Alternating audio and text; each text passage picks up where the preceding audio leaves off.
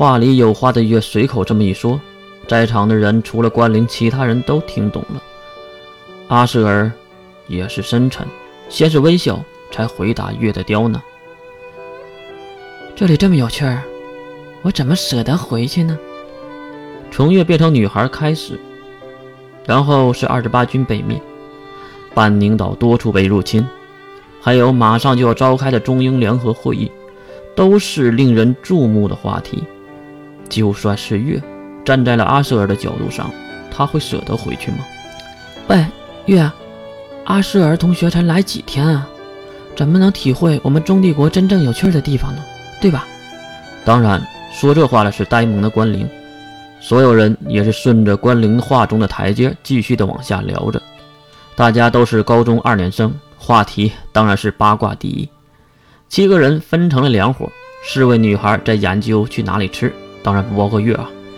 月呢和士门还有水兵去研究到哪里玩，男人的想法。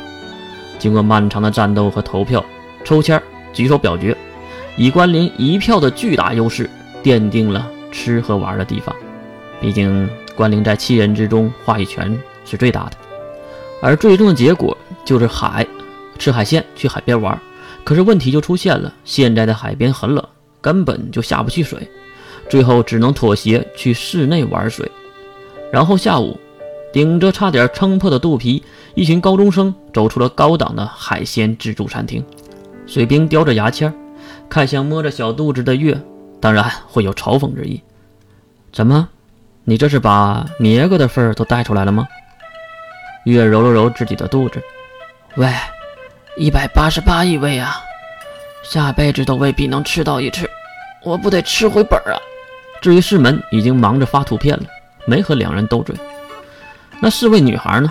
已经去隔壁的大厦里挑选泳衣了，然后在大厦、商场各处都会出现的风景线。女孩在买东西，拎包的男人都颓废的坐在一起。虽然月是一个女孩，喂，月，你就不去买吗？刚刚修完图的世门看向一脸颓废的月，水兵也是看向月，他对于这个问题还是很感兴趣的。买你个锤子！一件泳衣好的要上千，我买不起的。你可别忘了，上次你还是租的呢。回想起海边的时候。那泳衣确实是世门租赁的，其实是想买的，月没要，因为只穿一次就买，实在是太败家，太浪费了。那等会儿你穿什么呀？月拍了拍自己挎着的包裹，呵呵，我带来了学校的免费泳衣。哈！士门和水兵都是瞠目结舌，完全不能理解约这个行为。我操，大哥，你是男人呐！你变成了女孩啊！想一想，你玩的游戏里还会给电子老婆买一件漂亮的衣服呢，穿得漂漂亮亮的。现在你可以给自己打扮呐，你漂亮了，自己照个镜子，她也养眼呐，她是不是啊？突然喊起来的士门吸引了不少路过人的目光，月也是瞪向石门，并戴好自己的口罩。你这个蠢货，再喊，我就又被认出来了。刚才在海鲜自助的事儿，你还没吸取教训吗？石门回想了一下，因为他乱喊月的名字，才让大堂经理听到，并且给上了很多的隐藏的菜系。等等，刚才受益了，因为你。月马上跳了起来，并掐住世门的脸颊，用力的扭动。你再说一遍，我听一听啊！你们在那里吃，我在一旁牵制照相，你就没想过我的感受吗？哼！